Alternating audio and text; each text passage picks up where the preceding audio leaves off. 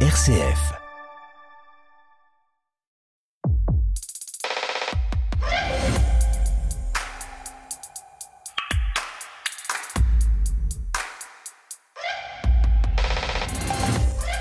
Bonjour à tous et bienvenue dans Effervescence, le magazine de l'étonnement culturel. Un vent de jeunesse souffle sur cette émission cette semaine. Laetitia et Ingrid sont en vacances et pour pallier leur absence, deux jeunes lycéens se sont installés dans ce studio. On verra si la relève est assurée, mais je n'ai pas beaucoup de doutes à ce sujet. Sept ans après, les attentats de 2015 sont encore bien présents. Du côté des artistes, le temps passé permet de trouver les mots justes, le ton approprié, et dans des styles très différents, des œuvres voient le jour et rencontrent ou pas le public, nous en reparlerons. On parlera aussi d'expo parisienne, de BD, et on écoutera du rap, puisqu'on remontera aux origines du mouvement hip-hop en France avec la série Le Monde de demain, diffusée sur Arte en ce moment mais pour le moment, place aux chroniqueurs dans Effervescence. David Groison, bonjour. Bonjour. Vous êtes le rédacteur en chef de Phosphore, le magazine des années lycées. Grâce à vous, on parlera danse avec le ballet Mayerling, qui se donne actuellement à l'Opéra Garnier l'un des plus beaux rôles masculins du répertoire, paraît-il. Et puis, vous nous avez aussi apporté une BD qui évoque la transmission de la mémoire de la Shoah, mais pas seulement, puisqu'il est aussi question de recettes de cuisine. David, vous n'êtes pas venu tout seul avec vous. Il y a deux jeunes lycéens qui sont actuellement en stage chez Phosphore et qui ont accepté de se prêter au jeu d'effervescence. Octave Roulet, bonjour. Bonjour. Alors vous êtes en première au lycée Montaigne à Paris et vous êtes un fan de cinéma et vous avez vu pour nous Novembre, le film de Cédric Jimenez sur les attentats du 13 novembre. Vous nous en parlerez. Et puis Pierre Moreau, bonjour. Bonjour. Vous aussi, vous êtes étudiante, vous êtes en terminale au lycée Charlemagne, toujours à Paris. Et vous aussi, vous allez nous parler du 13 novembre, mais à travers une chanson du rappeur Dossé. Enfin, dernier chroniqueur, un habitué d'effervescence, Stéphane Covio, bonjour. Bonjour à tous. Vous êtes le fondateur de cette formidable association Venez et Voyez, qui organise des voyages, des conférences et des visites commentées d'expositions et de musées. Deux expos dans votre viseur cette semaine. L'une dont parle le tout Paris, c'est Beaubourg, c'est à Beaubourg et c'est la rétrospective consacrée au peintre Gérard Garouste. Et l'autre est à Orsay. Elle revient sur l'œuvre d'une artiste que l'on redécouvre à l'occasion de son bicentenaire, c'est Rosa Bonheur. Voilà, quatre chroniqueurs pour une émission Effervescence. Effervescence, une émission présentée par Stéphanie Gallet. Difficile de ne pas ouvrir cette émission sans rendre hommage à Pierre Soulages. Le maître du noir a fermé définitivement les yeux ce mardi. Il avait 103 ans. Il reste comme celui qui nous aura appris à discerner toute la palette du noir et surtout à voir la lumière au cœur du noir le plus profond. Pierre Soulages, artiste français, mais d'abord aveyronais, qui avait habillé l'église de Conques de vitraux tout à fait uniques. On parle souvent d'artistes maudits. Pierre Soulages ne l'était pas. Lui qui a connu rapidement la reconnaissance officielle est connu, mais pour son centenaire, l'infime honneur d'une rétrospective au musée du Louvre. Le journal La Croix titre Pierre Soulages, le noir est en deuil, mais peut-être est-il tout simplement entré dans la lumière. David Groison, euh, vous aimez Pierre Soulages? Je crois que vous avez une jolie anecdote à nous raconter. Ah, vous voulez... Ah bah Mais c'est beau ce que vous racontez. Oui, alors moi j'ai découvert Pierre Soulages il y a 15 ans. Euh, une rétrospective à Beaubourg euh, qui, qui, était, qui était sublime. il y a 15 ans? Bah oui, c'était il y a, il y a un an, il y a peut-être 13 ans, il y a, il y a 13 ans. Et, euh, et j'y suis allé avec mon, mon, fils aîné qui avait 4 ans à, l'époque et on est, on est rentré dans cette, dans cette exposition. Il a eu un cri du cœur et a dit Ah, moi, j'aime pas le noir. Et là, il y a eu une explosion de rire dans le, dans le, dans le, au cœur de l'exposition avec une dame qui allait lui dire bah tu vas être servi. Et effectivement, il était, il était servi. Euh, pense que c'est pas facile pour des enfants, c'est pas facile pour des adolescents parce que j'y suis allé des années après à nouveau euh, au, musée euh, Soulage à Rodez euh, sur ces terres, là, où il est né euh, un 24 décembre. Et, ils étaient un peu hermétiques. Moi, j'ai, moi, j'ai pris à nouveau une, une, claque et je, crois que ça dépend. C'est vraiment les artistes qui dépendent aussi beaucoup de l'œil de celui qui regarde. Parce que comme vous le dites, c'est à la fois le, des œuvres noires, mais c'est, d'abord des œuvres de lumière et qui dépendent beaucoup de la façon dont on va les regarder, c'est-à-dire d'abord très physiquement, c'est-à-dire comment on se déplace devant l'œuvre, est-ce qu'on les regarde de près, de loin, est-ce qu'on s'approche, est-ce qu'on est sur le, côté, etc. Parce qu'ils travaillent la matière, cette, pâte, ça peut être des, toiles assez, assez épaisses, où d'un coup les jeux de lumière vont, vont, Et, donc c'est vraiment cette idée d'aller saisir la lumière dans, dans ce noir-là. Et c'est vrai que c'est un vrai, un vrai peintre de la lumière. Et hier soir, du coup, j'ai relu, moi, euh, de Christian Bobin, un, un, petit ouvrage qui s'appelle Pierre, qui est une lettre qu'il lui écrit. Et c'est un petit livre vraiment magnifique où il, c'est un soir du 24 décembre où il fait le chemin en train de, du Creusot à 7 où il avait une, une maison en haut de, de 7 pour avoir le Creusot c'est Christian Bobin et 7 c'est Pierre et 7 c'est Pierre Soulages exactement. il a une phrase très jolie parce que du coup je vais je l'ai noté, j'ai trouvé ça très beau, il dit penser qu'un homme a passé sa vie à chercher quelque chose dans sa nuit, a fait de sa nuit par brisure, fracture, féroce patience de la lumière. Bah, je, crois, je crois que c'est ça ce qui nous a offert euh, Pierre Soulages. C'est bien dit. Alors, Pierre et Octave n'ont pas souhaité s'exprimer sur, sur Pierre Soulages. Je crois que quand on leur a proposé hier, ils étaient un petit peu... Euh, voilà. Donc, euh, peut-être que je me tourne vers vous, euh, Stéphane Covio. Vous, et avec cette belle association Venez et Voyez, vous emmenez les gens au musée. Comment est-ce qu'on fait pour regarder une œuvre de Pierre Soulages, pour rentrer dans le mystère de sa création? On fait comme avec n'importe quel tableau. C'est-à-dire qu'on s'arrête c'est pas plus compliqué pour Pierre C'est un peu plus compliqué parce que on est encore en, ces années-là, pourtant après euh, plus de 100 ans d'existence de la peinture abstraite, on n'est pas encore si habitué que ça à regarder de la peinture abstraite. Pour regarder de la peinture abstraite, il faut euh, oublier le type de questions qu'on se pose ordinairement du style mais qu'est-ce que ça veut dire, qu'est-ce que ça représente? Ça représente rien. Euh, qu'est-ce que c'est qu'une toile de soulage? C'est une toile avec des coups de pinceau et de la peinture qui a été disposée d'une certaine manière. Et pour moi, ce qui m'a, le plus touché euh, dans la peinture de Soulage, c'est la gestuelle de Soulage. Euh, tout à l'heure, on parlait de l'atelier de Sète. Il est sur les hauteurs de Sète, il a une vue fabuleuse sur la mer. Mais l'atelier ne donne pas sur la mer, c'est le salon qui donne sur la mer. L'atelier donne sur la cour intérieure, de l'autre côté. Et en fait, c'est un lieu clos, c'est un cloître. Et il a besoin d'être absolument seul. Et il va, hum, attendre que le mouvement intérieur soit adéquat pour euh, prendre sa brosse, la tremper dans, cette encre euh, peinture épaisse, souvent noire, pas tant que ça en fait, souvent foncée, en tout cas brune, parce que euh, une trace foncée, ça met en valeur le blanc qui est à côté par exemple, et puis il va la poser d'une certaine manière. Et il y a un geste de Soulage qui est un geste habité. Moi j'ai eu une expérience fantastique une fois avec Soulage, lors de la fameuse exposition de 2010 à Beaubourg. En fait, après avoir beaucoup regardé ces tableaux, je me suis trouvé au Louvre. Et euh, je l'ai vu au Louvre, il était là. Et je l'ai regardé, j'étais assis sur un siège et je l'ai regardé marcher.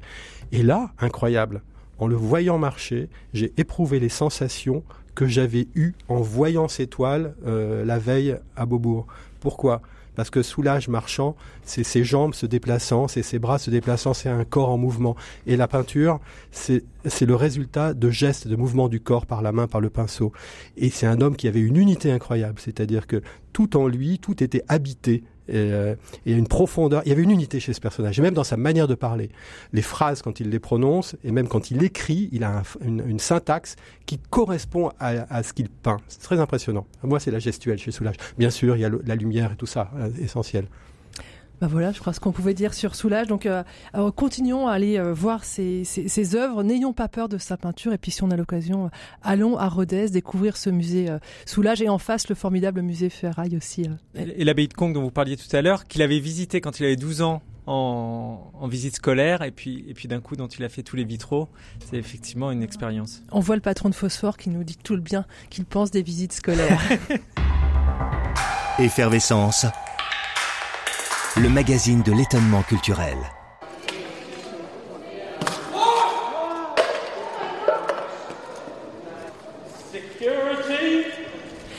Et voilà, vous connaissez désormais le bruit d'une soupe à la tomate sur une vitre et aussi le, cri du gardien chargé de surveiller la salle de la National Gallery à Londres qui abrite les tournesols de Van Gogh. Ces images, vous les avez sûrement vues, hein, elles ont fait le tour du monde. C'était le 14 octobre dernier.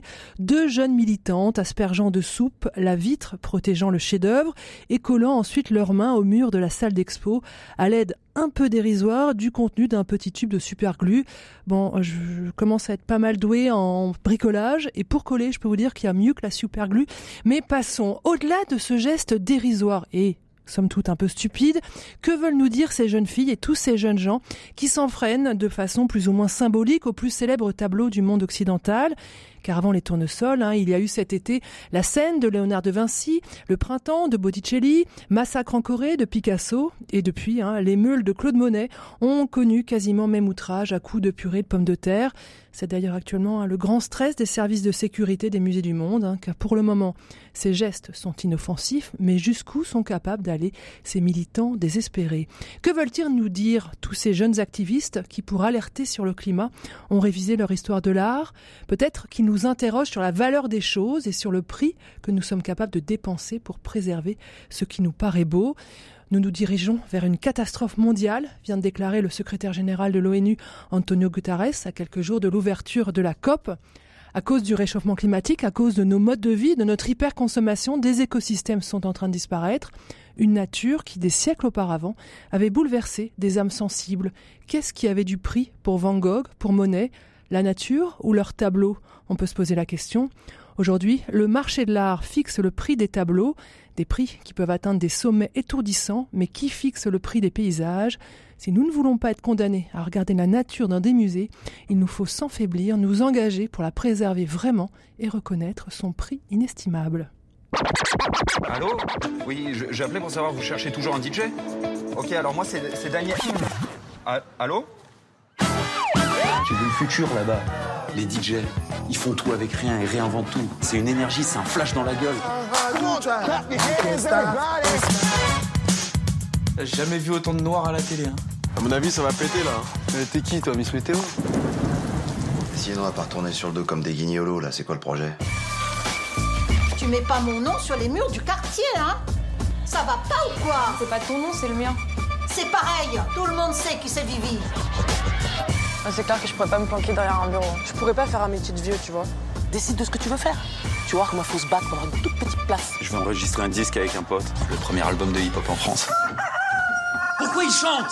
Il est 15h là, les, les coqs ça chante le matin, non? Enculé Ça vous dirait pas de continuer à danser mais en gagnant de l'argent? C'est quoi l'embrouille là? Quoi le projet maintenant Le projet? C'est de conquérir Paris, mon pote. C'est l'heure de la nouvelle ère du hip-hop. On n'a pas de matos, on fait comment Ça, c'est demain, ça, c'est le futur. Le rap français, ça se vend pas. Je sais que tu vas te faire une belle vie. Tu vas y arriver. Ce qui serait bien, c'est que je vous présente un parolier. C'est où tu peux te le foutre ton parolier Les grands génies de ce monde, personne ne les comprenait. Ils crevaient seuls, incompris, ils ont baigné dans leur caca toute leur vie. Enfin bon, moi je sais pas si j'ai envie de mourir seul dans ma mère. Ce qui compte, c'est pas d'être prêt, c'est d'être là. La vraie question, c'est on le fait ou on le fait pas? Voilà, Le Monde de demain, c'est une mini-série produite par Arte pour raconter l'arrivée du mouvement hip-hop en France et son implantation dans notre pays. La France de 2022 est aujourd'hui une terre de rap, deuxième plus grande nation pour cette musique, nous dit-on. Le rap est la musique la plus écoutée. Mais comment la rencontre s'est-elle produite? Comment les premiers breakdancers se sont-ils lancés sur la piste hexagonale? Comment les premiers DJ ont-ils fait leur premier scratch? Comment le graphe est-il devenu une culture urbaine à part entière? Et puis surtout, et peut-être même enfin, comment le français est-il devenu la langue du rap? Au début, tout cela n'était pas si évident. Et avant les Orelsan, les Jules, les Necfeu, les Booba, il y a eu des pionniers qui aujourd'hui sont les grands-pères du mouvement hip-hop en France. Et c'est à eux que cette série, dont on vient d'entendre la bande-annonce, c'est à ces pionniers et pionnières que rend hommage Le Monde de demain.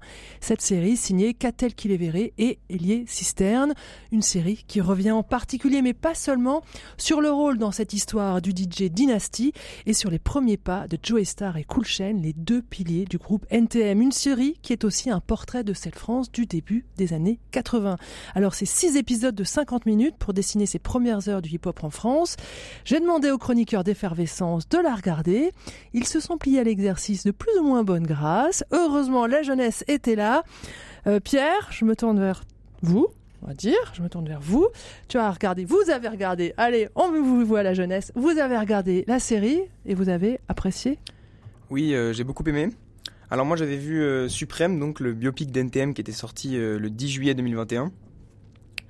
Et euh, je trouve que ces deux séries, euh, ces deux, ce film et cette série, elles, elles, diffèrent, mais en même temps elles sont assez complémentaires. C'est-à-dire que dans la série, on voit euh, vraiment la jeunesse de NTM, NTM alors que euh, dans le film, on voit plus les débuts des concerts, etc.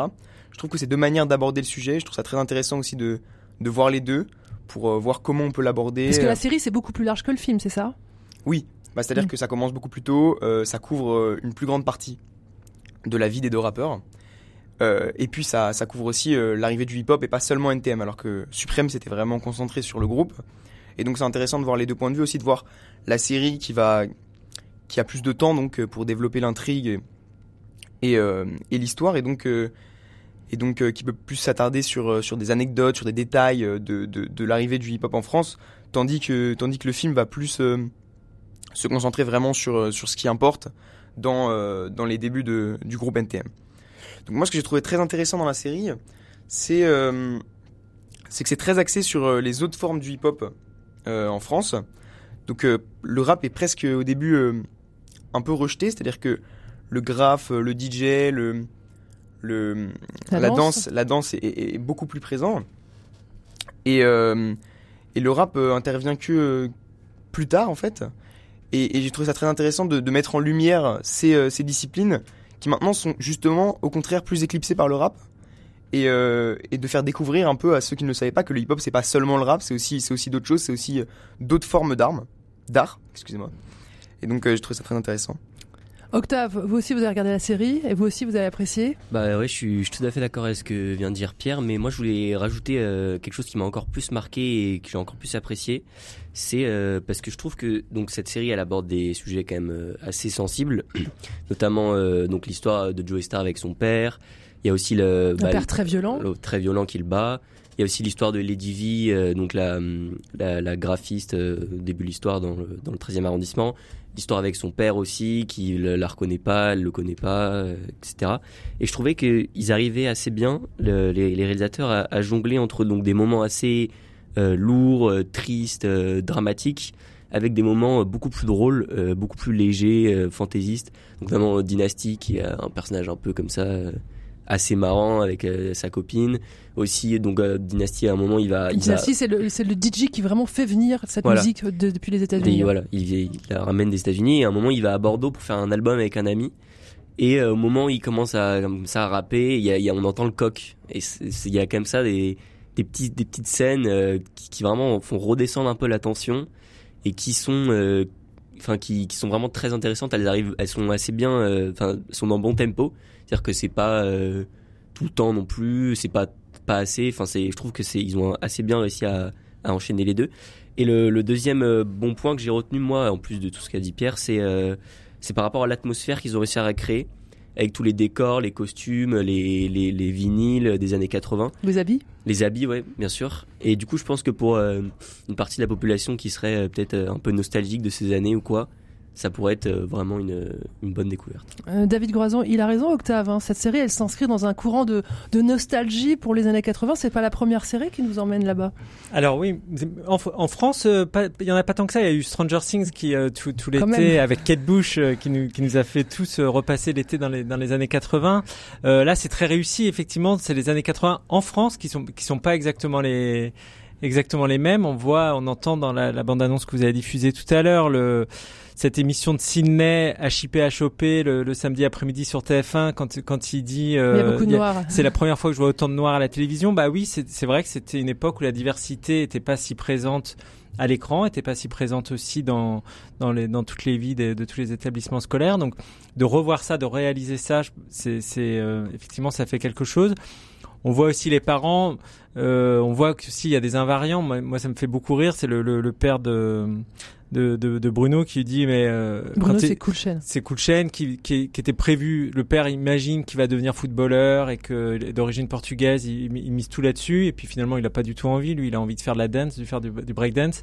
Et, et il lui dit, bah, à part faire les guignolos, c'est quoi le projet? Et ça, c'est à la fois une, une phrase de parents d'aujourd'hui aussi, sauf qu'on dit plus guignolo. Et donc ça, c'est aussi ce soin sur le langage.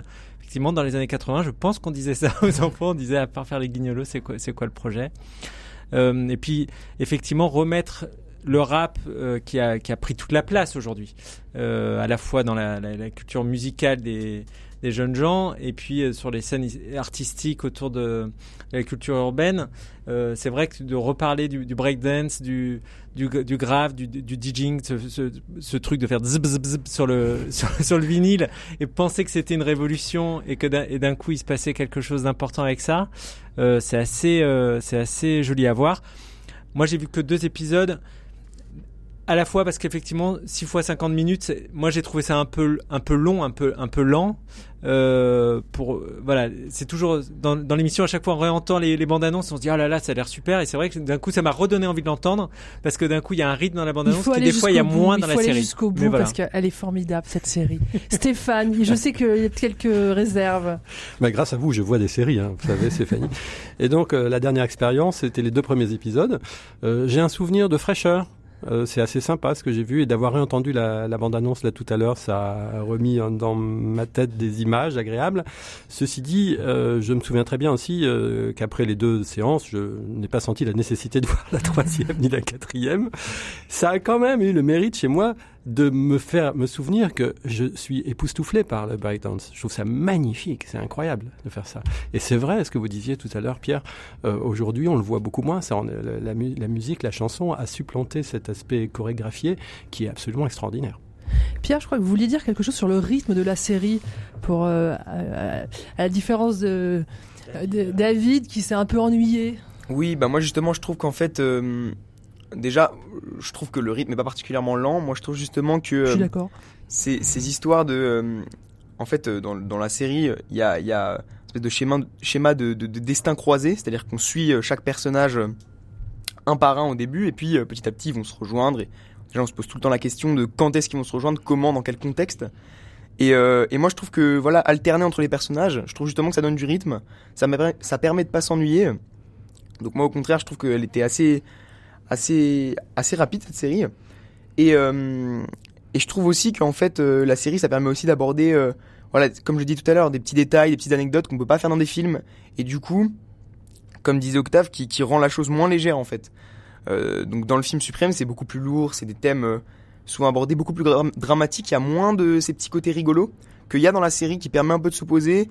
Et- et oui, je suis d'accord avec Octave. Je trouve justement que ces moments dans une série, ils sont permis parce que c'est une série, parce que ça va être plus long et qu'on peut avoir ces petites anecdotes, etc. Et puis ils sont quand même très très attachants et Voilà. tous ces, tous ces jeunes gens et avec euh, une dose d'énergie qui nous rend quand même sacrément nostalgique. Le monde de demain, c'est donc le nom de cette série.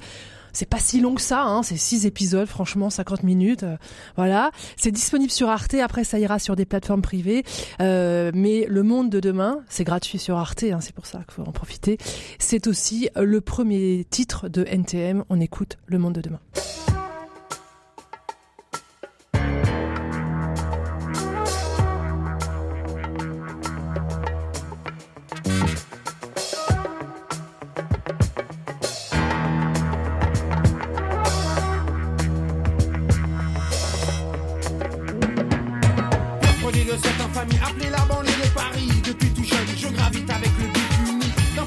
Trop incertain pour travailler, trop fier pour faire la charité. Oui, je préfère la facilité, considérant que le boulot m'amènera plus vite au bout du rouleau.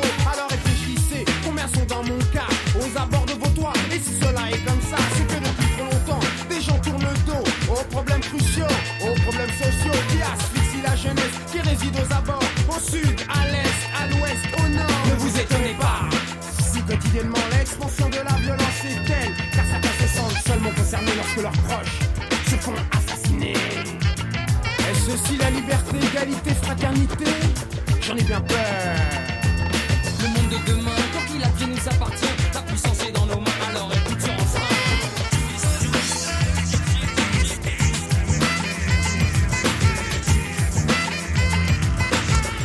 Et Pierre, qui réalise l'émission, me souffle dans l'oreille que le début, bien, c'est un sample de Marvin Gaye. Voilà, ils avaient écouté, hein, les petits jeunes, la musique. Il y a Stéphane qui danse aussi dans le studio. Voilà, et ben on peut faire une petite virgule pour clore cette euh, page consacrée à cette série Le Monde de demain. Effervescence.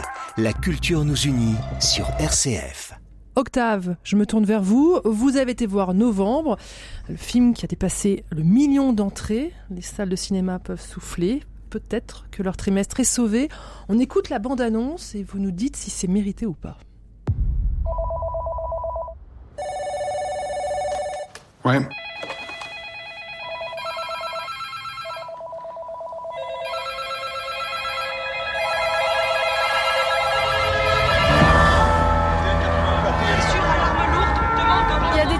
Il y a des tirs dans le dixième arrondissement, des rues, les rues, donne-moi les rues. Et Louise est en ligne avec la PP. Combien il y a d'assaillants Reste au bureau, il te regroupe tout le monde. Il y a une équipe au Stade de France et l'autre dans Paris, ça a tiré Rubichat au Carillon, rue de la Fontaine au Roi. Séverine, tu pars au Stade de France avec ton équipe. Les terroristes sont entrés au Bataclan, en plein concert.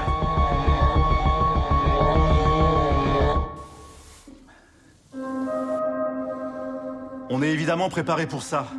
Mais ceux pour qui la charge émotionnelle est trop importante peuvent se mettre sur le côté. Je veux pas qu'on laisse place à nos émotions personnelles. Aux dernières informations, il y aurait deux terroristes en fuite dans Paris. Je veux que le moindre type qui a eu un comportement bizarre dans les dernières 24 heures soit en garde à vue. Arrête-toi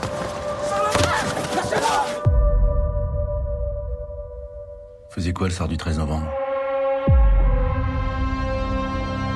Tout ce que je peux vous dire, c'est que la main qui vous frappe, elle va encore vous frapper.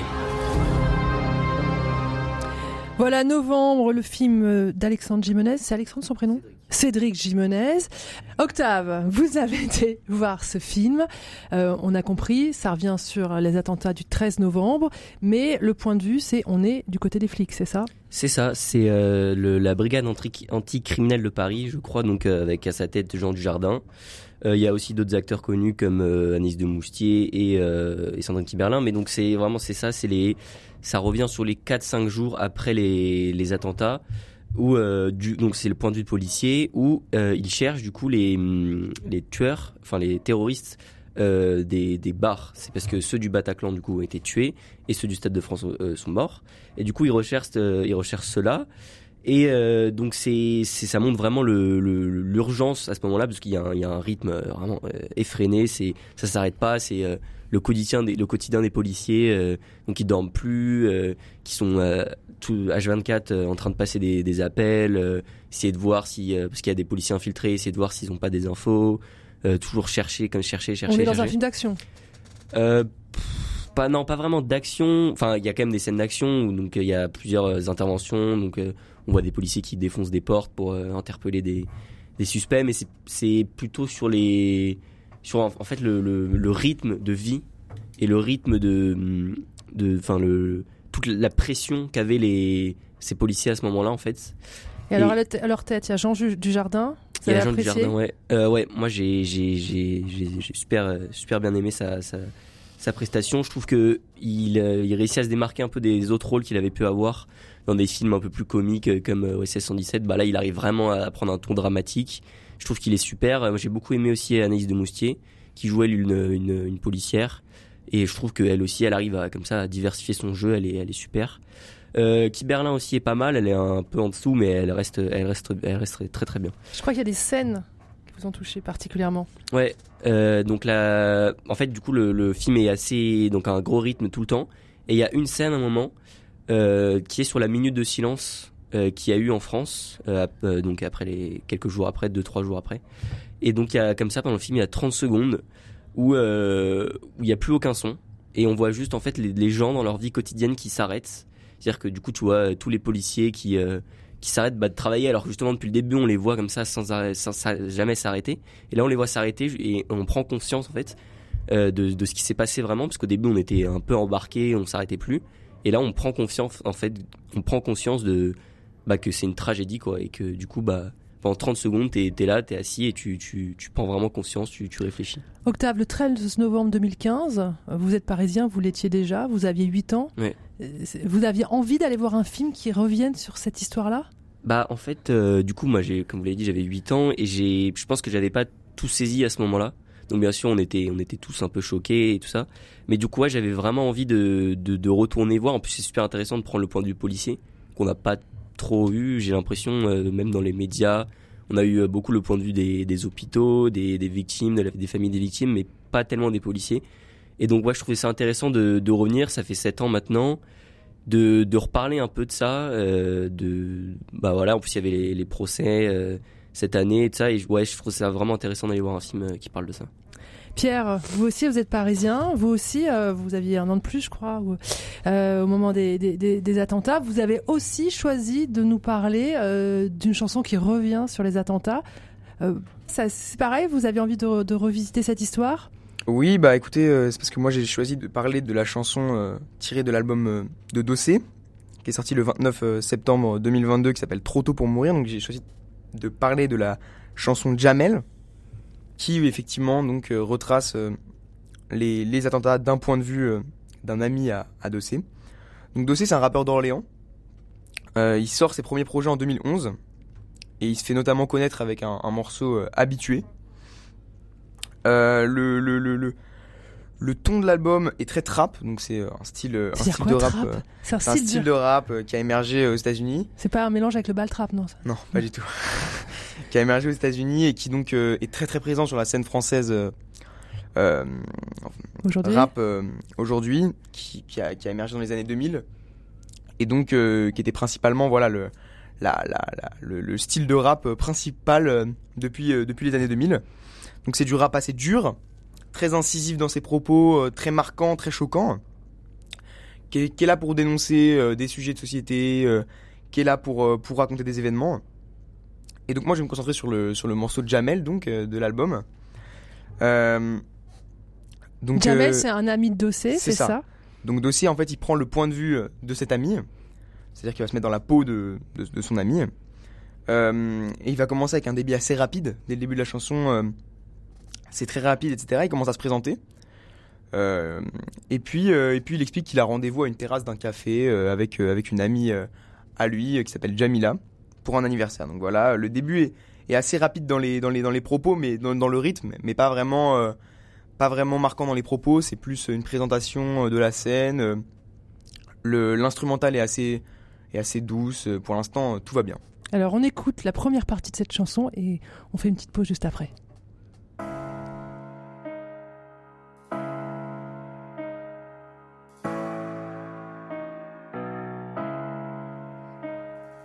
Je m'appelle Jamel, on me surnomme Poisson. À cause d'un personnage du film Rail, je crois. Français, d'origine des Z, je viens de la cité des tilleuls à Blancoc, 9-3, 35, balai, je bosse dans le textile, ma petite marque, je développe doucement, tranquille, une après-midi, banale sur Paris, je suis pas loin de place de Clichy avec Laurie, une copine, il fait vite fait frisquer mais bon c'est léger, elle me parle de tout et de rien du taf qu'elle a délégué, des impôts et de ce putain de climat qui fait que se dérégler, me dit qu'elle va pas tarder donc je dis au serveur que je vais régler, j'ai juste le temps de finir de siroter mon revêt, à peine le riz parti, j'appelle mon prochain RDV, Jamila, ma soeur si elle sent voilà, crois pas que je rigole, je lui dis de me rejoindre où je suis, pas loin de Batignolles, elle me dit viens toi s'il te plaît, je peux pas me déplacer, flemme, j'essaie de négocier vu qu'en plus je suis à pied, bref, elle m'explique qu'elle est vers Bastille, dans un petit bar brasserie, que c'est la Nive d'une amie et que je n'ai qu'à venir, finalement je saute dans le métro le plus près, tu dossais dans les écouteurs pour m'occuper, dans les transports au milieu des gens je slalom.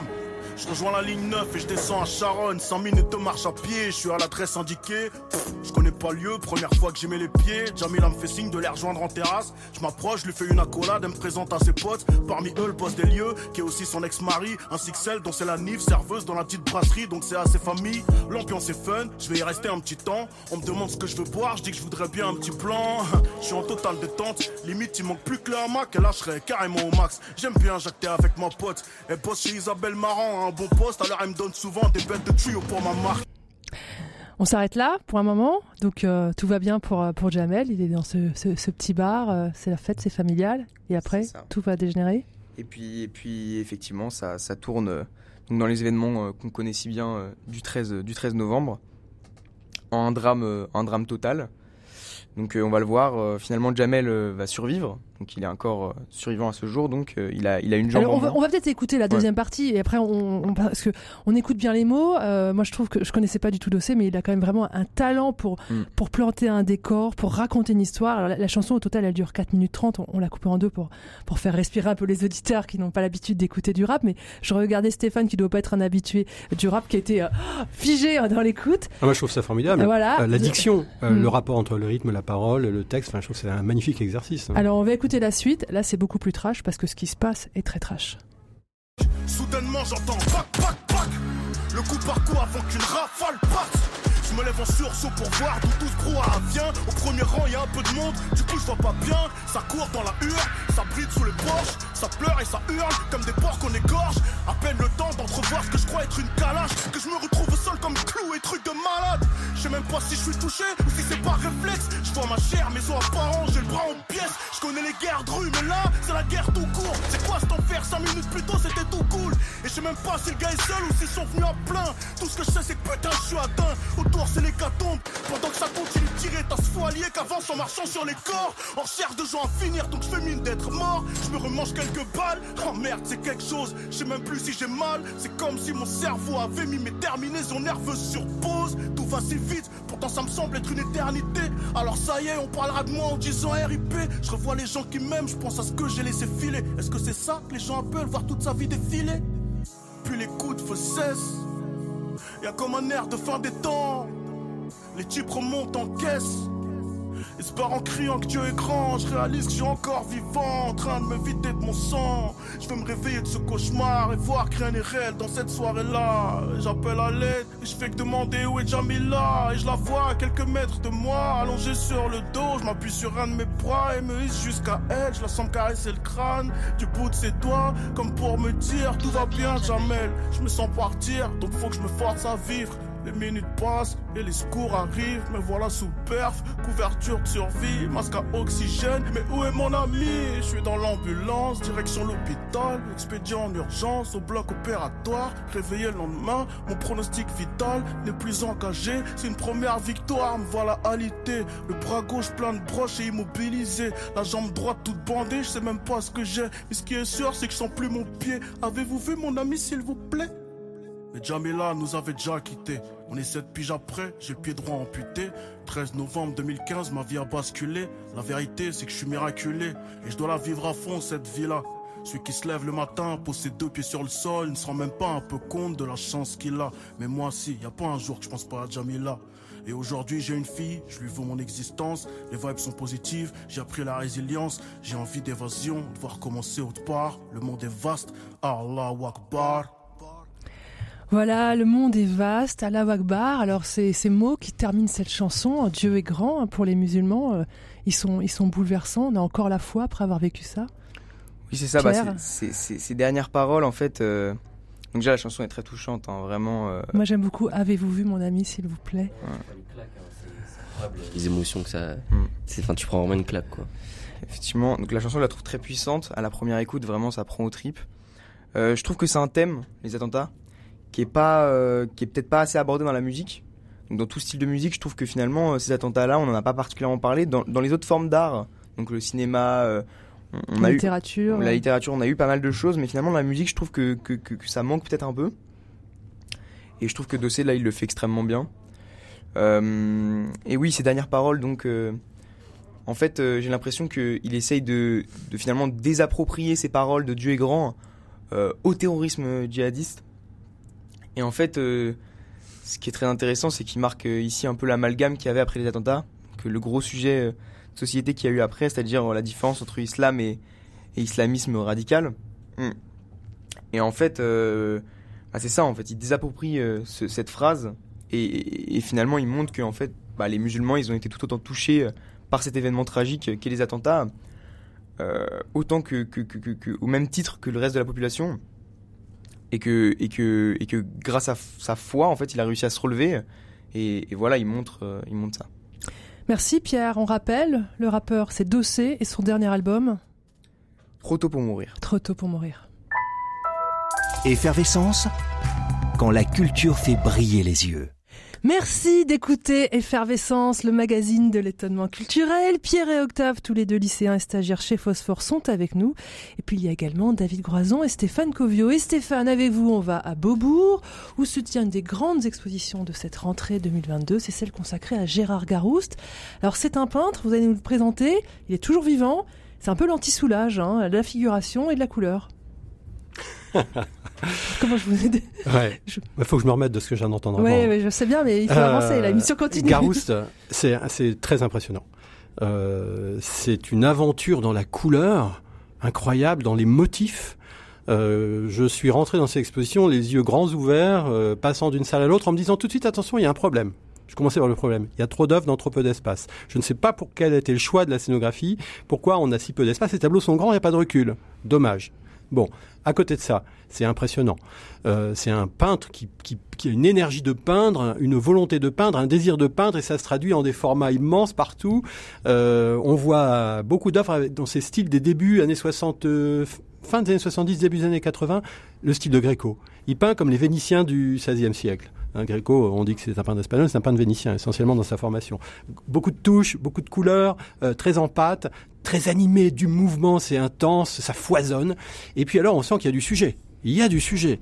Euh, on voit, moi je pense à ce tableau qui s'appelle Adara, où on a un personnage debout, un personnage assis, les yeux bandés, des tableaux qui volent autour de lui, l'autre à droite a un chien, il y a une architecture derrière, on comprend que tout ça est à mettre en lien, il y a du symbole, mais on comprend pas. En plus, ça s'appelle Adara. Adara, c'est le nom d'une étoile dans une constellation, mais quel rapport avec ce qu'on voit. Et en fait, il faut on savoir que c'est une étoile dans une constellation. il faut le savoir, et quand on arrive là, on le sait pas. Euh, et en fait, vraisemblablement, je pense qu'on n'a pas besoin de le savoir. C'est ça finalement le fin mot de l'histoire. Parce que si on cherche à savoir tout ce qu'on voit dans le parcours d'exposition, mais on, meurt à la deuxième salle, c'est pas possible. Euh, je pense qu'à un moment donné, il faut faire son deuil de ça et puis être pris par euh, ces, différents éléments qu'on voit. Tout à l'heure, vous m'aviez dit, euh, à la fin d'exposition, c'est la cabale, euh, donc c'est tout. Parce en fait, ce que je vous disais, c'est que moi j'ai été enthousiasmé par cette profusion de couleurs, de formes. J'ai été subjugué. Et à la fin, effectivement, il y a peut-être trop d'œuvres et donc on, est peut-être fatigué. Et, ces dernières œuvres qui ont beaucoup de liens avec la cabale, moi j'y connais rien et j'ai trouvé ça un peu hermétique. En fait, finalement, c'est assez hermétique depuis le début. Euh, la cabale, c'est un sommet en la matière. Mais en fait, il est passionné, lui, Soulage, par la grande littérature mythique, mythologique. La mythologie grecque, puis après Dante, la Divine Comédie, puis Don Quichotte, euh, Faust. Vous voyez, les grands mythes occidentaux, essentiellement, euh, et pas uniquement, puisqu'il y a la Bible, et donc euh, voilà, tout cet univers-là. La religion le passionne. Euh, et ce qu'il aime, en fait, visiblement, c'est faire des rapports entre les choses. C'est laisser une certaine poésie entrer en jeu en lui qui fait que eh bien tel élément intériorisé entre en relation avec tel élément lu et les rapports comme ça qui se créent. Et je pense qu'il invite vraiment le spectateur à vivre cette poétique-là, notre propre capacité de mettre les éléments en lien. À côté de ça, je reviens sur la peinture. C'est magnifiquement peint. Il y a une virtuosité. si on aime la peinture, c'est superbe. C'est que c'est un point d'un point de vue de la couleur, de la gestuelle. Je reviens sur la gestuelle comme tout à l'heure avec Soulage. C'est une autre gestuelle, mais c'est une gestuelle. Euh, c'est essentiel dans la, manière qu'il a de communiquer une vigueur et une, une animation à sa toile. C'est un type qui est débordant d'énergie euh, physique et psychique. Donc ça se passe à Beaubourg et c'est jusqu'à la fin de l'année, c'est ça? Ah oui, c'est, je pense que oui, c'est jusqu'au 2 janvier, quelque chose comme ça. Faut pas tarder, ça va vite se terminer. Hein. il y a du monde hein, en plus, hein, et, ça le mérite. Il n'y a pas trop de monde. Ah ben moi, les dernières fois que j'y suis allé, il y avait beaucoup de monde. Bon, il faut y aller à la bonne heure. Voilà, mais allez voir Garouste, vous allez en prendre plein, plein les yeux. Allez, maintenant, on en prend plein les yeux et plein les oreilles. David, vous avez été, et je vous en vraiment remercie, vous avez été à l'Opéra Garnier pour voir. Oh bah de rien, de rien. J'ai déjà les, des étoiles dans les yeux. Vous allez été voir le ballet Qui se donne actuellement. Alors c'est un ballet qui a été créé en 1978. C'est l'histoire de Meyerling, vous allez nous raconter, c'est le ballet le plus célèbre voilà, de Kenneth Macmillan, qui avait aussi signé Manon, le ballet de Manon, qu'on connaît aussi. C'est une, une, entrée au répertoire euh, à Paris, mais effectivement ça a été créé euh, à, à, Londres. Et, et Meyerling, c'est en fait le nom d'un pavillon de chasse euh, en Autriche, où a été retrouvé mort l'archiduc Rodolphe, héritier du trône d'Autriche. Le fils de Sissi. Et le fils de Sissi, exactement. Et avec sa maîtresse, qui était alors mineure à l'époque. Alors Sissi, c'est un peu une fausse piste quand même, parce que il, est euh, beaucoup moins sympa que Sissi. Cet homme, cet, homme-là, c'est un ballet narratif, comme euh, l'année dernière, euh, le, Rouge et le Noir. Vraiment, ça raconte une histoire, donc ça demande aussi les, ça, ça, fait appel aux qualités de comédien aussi de de la, troupe de, l'opéra, puisqu'on on le voit d'abord avoir un, un mariage arrangé avec Stéphanie de Belgique, avec avec une héritière qu'il qu'il aime pas spécialement il flirte avec sa belle-sœur pendant ce, ce, ce ballet, euh, ce, ce, ce, mariage. Puis la nuit de noces, euh, il est extrêmement euh, violent avec sa nouvelle épouse. Il l'emmène ensuite dans, dans, dans, dans une, une maison close où il, a, il est avec des maîtresses. Enfin voilà, c'est vraiment pas un chic type. Pas un gentil on peut, garçon, on peut pas, voilà. on peut pas dire ça du tout. Et mais par contre, c'est un ballet magnifique parce qu'il y a à la fois des grandes scènes extrêmement spectaculaire. Il y a 90 danseurs mobilisés pour cette, pour cette soirée.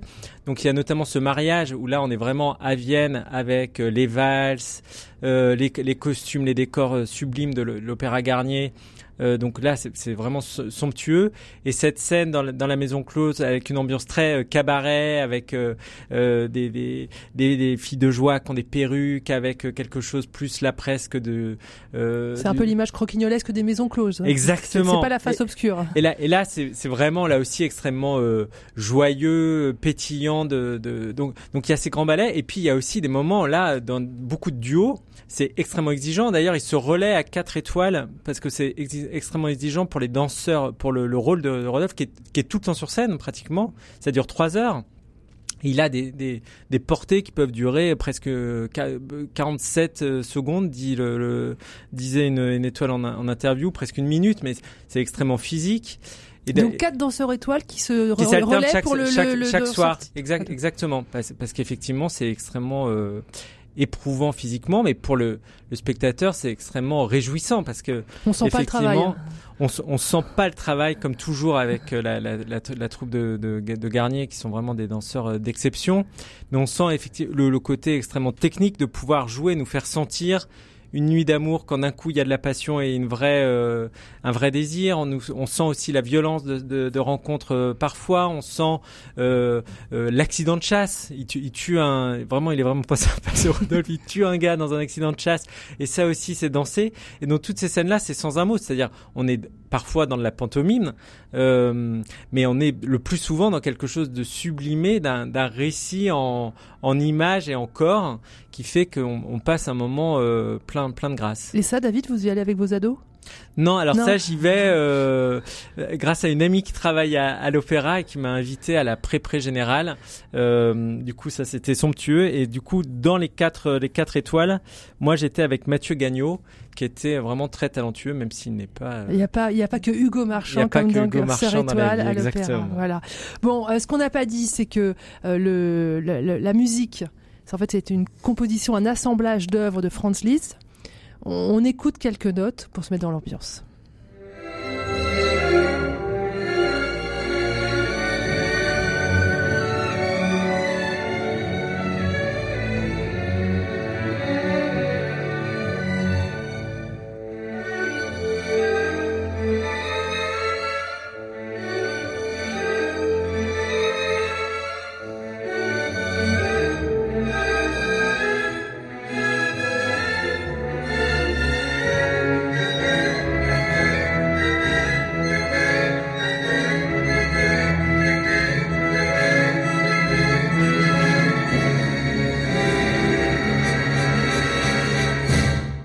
Voilà, euh, extrait de l'opéra ballet Meyerling qui se joue actuellement à l'Opéra Garnier à Paris. Je sais pas s'il y a encore des places, mais c'est jusqu'à quand? Jusqu'à mi-novembre. Jusqu'à mi-novembre. Effervescence, Stéphanie Gallet.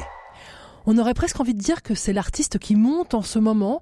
Pourtant, on fête actuellement le bicentenaire de sa naissance, mais on assiste à une véritable redécouverte de Rosa Bonheur, une artiste longtemps boudée, pensez-vous, une femme qui peint des scènes de ferme. On a vu plus branchée. Alors est-elle en train de devenir une icône à la Frida Kahlo? Pas encore, hein, la pop culture ne s'est pas encore emparée de ses bœufs ni de ses lapins, mais euh, sait-on jamais? Alors on en a parlé la saison passée euh, pour sa rétrospective dans sa ville natale Bordeaux. On peut l'admirer en ce moment au musée d'Orsay, où vous étiez bien sûr Stéphane Covio. Ah oui, et pour moi une vraie découverte, parce que je ne connaissais de Rosa Bonheur que les tableaux du musée d'Orsay, notamment un de ceux qui est très célèbre, euh, les- les- un attelage de bœufs, deux attelages de six bœufs, donc douze bœufs qui tirent deux arrières. En fait, c'est une scène de labour. Ça vient de la gauche, ça va vers la droite. Le tableau est immense, il fait plus de deux mètres de, de largeur et euh, plus d'un mètre de hauteur. Et euh, la pente monte vers la droite et on voit la puissance de ces animaux.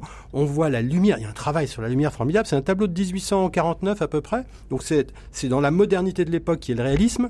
Euh, un deuxième degré de modernité qui est une palette claire. Donc ça c'est assez nouveau pour l'époque. Donc c'est vraiment un tableau qui tient une, qui- une certaine forme d'avant-garde, clairement. Et euh, on a vraiment, quand on voit ça, les modes de terre soulevées, grasses, plantureuses. C'est une image de la France agricole prospère du 19e siècle. C'est impressionnant, ça a été acheté par l'État, ça a été commandé par l'État, et on comprend le type de valeur que ça véhicule, et c'est une peinture splendide. Eh bien, autour de ce tableau, une foule d'autres tableaux, de plus petit format, un de plus grand format, bien que l'original soit resté aux États-Unis, mais très intéressant.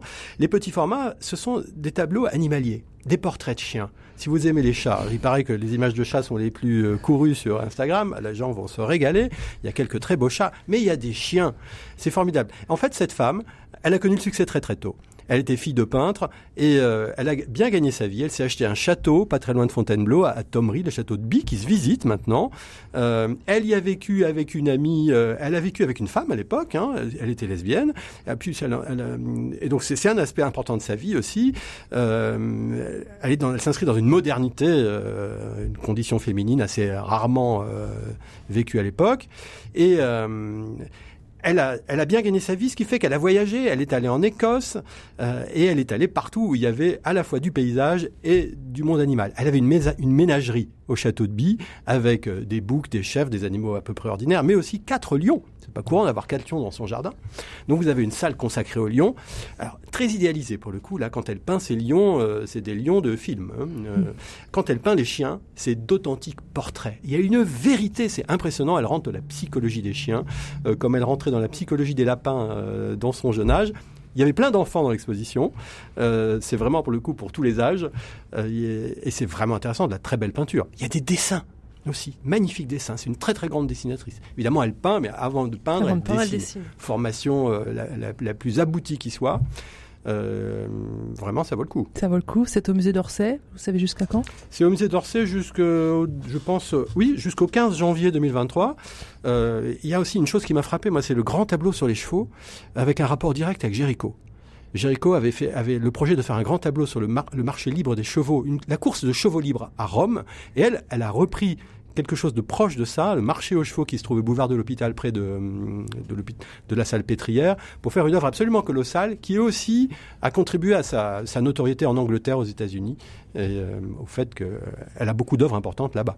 Voilà, c'est à voir au musée d'Orsay. C'est Rosa Bonheur. On termine avec vous, David Groison. Vous êtes venu avec une BD, une BD qui parle d'histoire et de transmission. Et là, si je regarde la couverture, on est dans les teintes très pastel. Oui, on est dans les teintes très pastel à la recherche de Jeanne, de Zazie Tavitian et Caroline Perron. Euh, c'est Zazie qui décide de, de partir, une histoire vraie, de, de- elle retrouve le livre de recettes de son arrière-arrière-grand-mère euh, juive morte en déportation. Et elle se dit, bah, elle a envie de retrouver, à partir de ce livre de recettes, elle va parcourir le monde pour aller retrouver euh, des grandes tantes, des, des cousines, pour lui parler de, de sa grand-mère en faisant la cuisine avec, avec elle en disant on va reprendre ces recettes de gâteau au chocolat, de, de mousse aux pommes et de, de pennon, ça l'a fait, fait beaucoup rire. Et elle dit je voulais cuisiner ces, recettes avec ma famille et cuisiner la, la, la famille avec ces recettes. Et c'est effectivement ça, c'est elle redonne vie à Jeanne euh, dans une quête historique intime, euh, pleine pleine de délicatesse et, et d'émotion. Alors historique c'est sûr parce que c'est une femme euh, Jeanne qui est née en 1884, qui est morte en assassinée en, en 43. Donc elle avait Mais- une soixantaine d'années. Mais avant de mourir, elle était vivante. Et, et c'est et c'est ce que dit Zazie, c'est-à-dire que d'un d'un coup, effectivement, eh ben, on, on réduit cette image dans son histoire familiale, euh, sa, sa, sa grand-mère à cette, euh, à cette fin tragique, et du coup, elle a envie de, de lui redonner de la densité et de retrouver effectivement ses, euh, quelle, quelle enfance elle a eue en train de descendre des, des, des escaliers, euh, sur, en descendant sur la, la, la rampe sur les fesses, en essayant de retrouver quelle amoureuse elle a été, et, ce- et son mariage, ses, ses enfants, et toute cette vie-là. Euh, montrer que Jeanne n'était pas que juive, en disant finalement le projet d'Hitler était des nazis, bah, c'est de dire que tous les tous les juifs étaient les mêmes et que c'était tous les mêmes individus. Donc c'est de lui redonner sa singularité, lui redonner les traces de son de son existence et ses, ses, particularismes et c'est très réussi. Et d'ailleurs dans, le livre de recettes, bah il y a des Kneidler, il y a du euh, fish, mais il y a aussi des charlottes aux pommes. Et d'ailleurs la, tante qui est en Israël, elle dit bah en fait j'ai- assez galéré à trouver une recette cachère dans, dans le livre de, recettes de, de notre arrière arrière grand-mère. Et puis c'est assez actuel aussi, c'est une c'est une quête actuelle parce que justement toute cette famille en Israël, c'est c'est aussi une partie de la famille qui a rompu avec la France pa- parce que du coup cette cette histoire ne passe pas. Ils n'ont pas envie de de vivre sur le le, sol d'un d'un pays qui a qui a envoyé à la déportation euh, certains d'entre eux. Donc, donc d'un coup, c'est une, BD pleine de, de profondeur sur, sur ce rythme assez euh, léger et doux et, pa- et pastel, effectivement, comme vous dites dans, le- dans le trait, euh, d'une quête intime qui donne envie de faire la même chose. En Hmm. fait, quelle que soit, quelle que soit son histoire et, et, et, sa- vie, on a envie d'aller retrouver des, des traces et des livres de recettes de ses arrière-arrière euh, grands-parents et de se dire qu'effectivement, c'est une belle façon d'aller partir la, la, nourriture et, cette cuisine, euh, d'a- d'aller chercher des confidences et chercher des, des histoires un, un peu différentes sur la, la vie des uns et, et des autres. Alors ça s'appelle À la recherche des Jeannes, c'est publié chez Calman Levy. Calman Lévy Graphique, ouais, Zazie Tavitian et Caroline Perron. Et puis vous dire que si vous n'aimez pas du tout la bande dessinée, vous avez bien tort, mais ça existe aussi. Il y a un podcast qui raconte cette histoire. À la recherche de Jeanne, vous trouvez ça chez Binge Audio. Voilà, c'est la fin de cette émission Effervescence. Merci à tous de l'avoir suivi. Merci à Pierre et Octave de s'être prêtés à l'exercice. Merci à David et à Stéphane pour leur fidélité. Et bien sûr, merci à Pierre Samanos qui est l'artisan de cette émission. Comme à chaque fois, euh, une petite citation pour la route. Allez, une citation citée, euh, signée Pierre Soulages. L'artisan sait toujours où il va, l'artiste pas forcément. À très bientôt.